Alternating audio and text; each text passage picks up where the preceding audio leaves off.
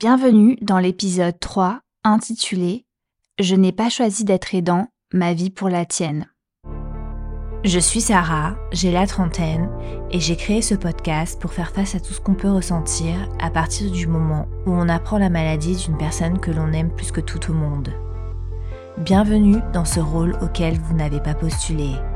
Bienvenue dans cette situation à laquelle personne ne vous avait préparé. Bienvenue dans ce nouveau chapitre de votre vie. Bienvenue dans Face aux soins le podcast. Avant de commencer, j'aimerais faire un petit disclaimer. Cet épisode est vraiment consacré aux personnes qui ne se sentent pas leur place en tant qu'aidant.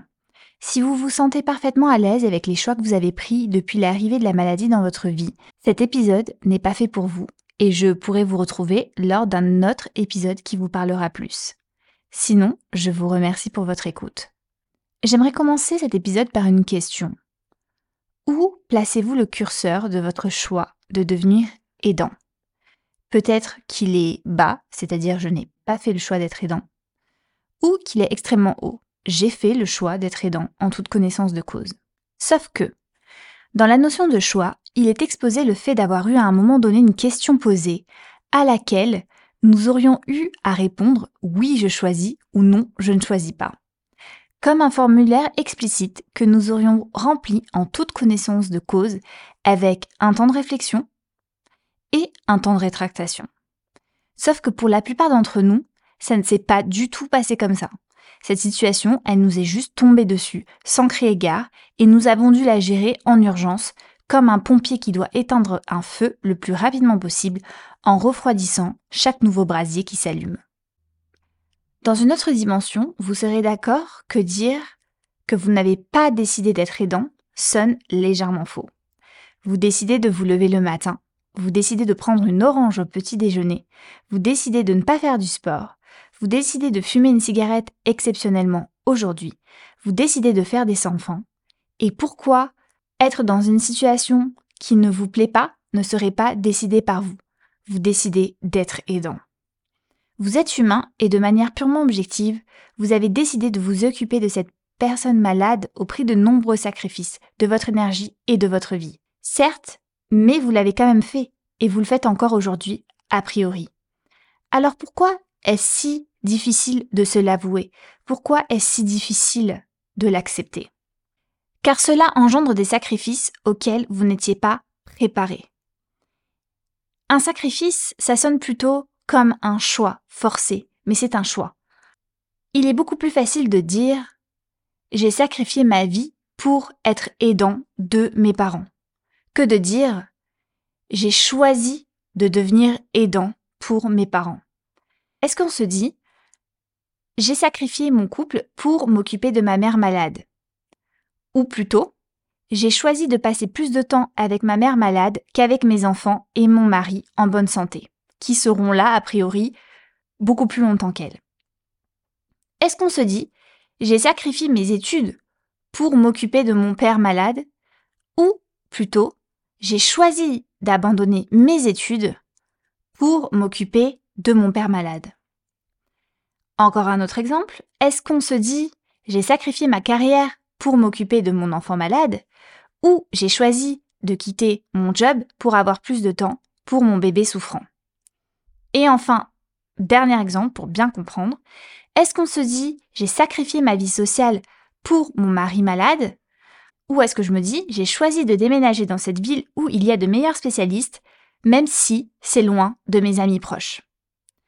Dans la notion de sacrifice, il y a une notion qu'on nous est redevable d'avoir fait quelque chose pour l'autre. Premièrement, donc c'est beaucoup plus facile de parler de sacrifice, alors que dans la notion de choix, il n'y a pas cette notion de dette, puisque ce choix a été fait euh, en toute connaissance de cause et surtout elle a été fait par l'aidant en devenir. Et pourtant, au-delà de cette notion de dette qui est à discuter, on constate aussi que selon la formulation, le mindset et ce que cela engendre chez nous est totalement différent. Vous avez certainement dû le ressentir lorsque j'ai donné les différents types de formulations pour les quatre hypothèses que je viens de citer. On passe dans le côté sacrifice d'un état de victimisation et de fatalisme à un état de création de pouvoir et de responsabilité dont la deuxième formulation dans laquelle j'évoque le choix. Et en fait, c'est une question de mindset qui détermine ensuite tous les autres domaines de notre vie. La maladie vous a bouleversé, vous a traumatisé, mais ne la laissez pas vous prendre plus. Ne la laissez pas prendre votre libre arbitre en vous détruisant de l'intérieur et en vous enlevant peut-être la seule chose qui vous reste, c'est-à-dire cette liberté de choix. Alors oui, je vous entends d'ici me dire, oui, mais Sarah, au final, c'est la même chose. Dans les cas, je suis aidant et je souffre de la situation. Oui, mais votre perception de cette situation est complètement différente. Dans un cas, on est dans la soumission, dans l'autre cas, on est dans l'action. Accepter d'avoir choisi d'être aidant, c'est accepter cette belle part de vous qui vous amène à faire cet acte d'amour, cet acte altruiste et cet acte généreux. Réaliser que vous faites des choix, même après la maladie, est la clé pour avancer et se remettre en question afin de se sentir mieux en tant qu'aidant. Regardez cela en toute franchise, honnêteté et transparence pour mieux avancer. J'aimerais citer le psychiatre Victor Frankl et survivant de l'Holocauste qui a écrit L'homme à la recherche de sens, où il argumente que même dans les circonstances les plus terribles, l'homme a le choix de comment il va interpréter et réagir à ces circonstances. Il a ainsi déclaré tout peut être pris à un homme sauf une seule chose, la dernière des libertés humaines, choisir son attitude dans n'importe quelle circonstance donnée, choisir sa propre voie. Reprenons l'image de l'incendie.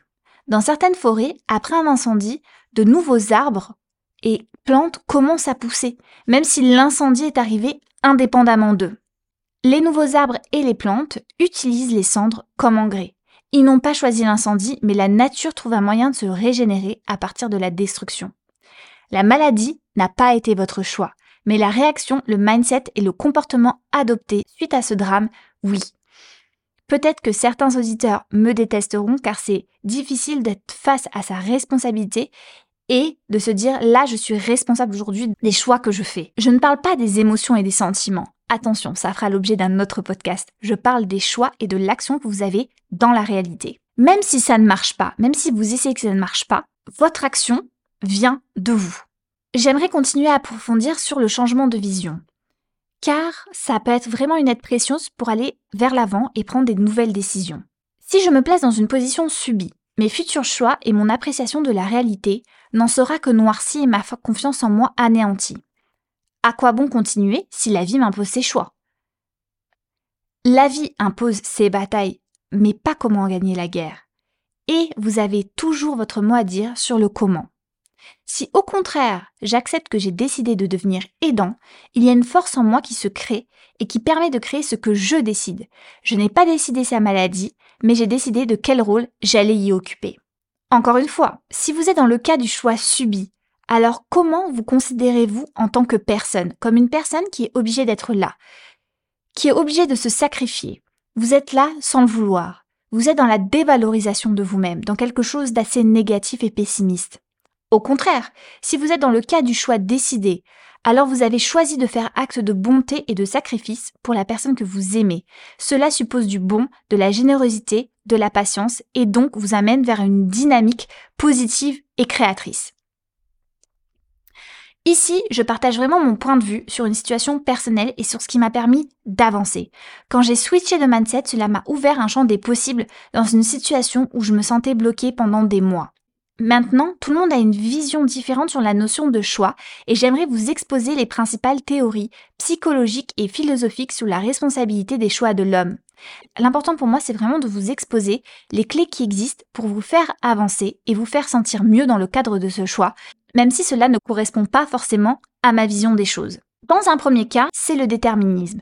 Cette théorie stipule que tous les événements, y compris les actions humaines, sont déterminés par des causes extérieures à la volonté humaine.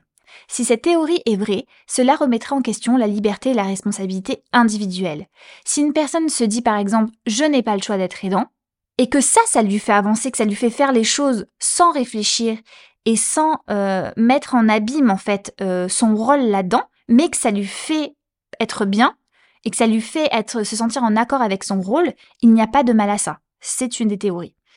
Deuxième théorie, libre arbitre. En opposition au déterminisme, le libre arbitre est la croyance que les individus ont la capacité de prendre des décisions indépendamment de toute prédestination ou déterminisme.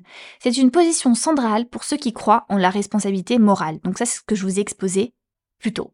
On a le comptabilisme. Alors cette théorie, c'est un compromis entre le déterminisme et le libre arbitre. Elle suggère que même si nos choix sont déterminés par des causes antérieures, nous sommes toujours libres et responsables tant que nous agissons selon nos propres motivations et désirs. Ensuite, l'existentialisme, cette philosophie portée par des penseurs comme Jean-Paul Sartre, affirme que les individus sont libres et par conséquent entièrement responsables de leurs actions.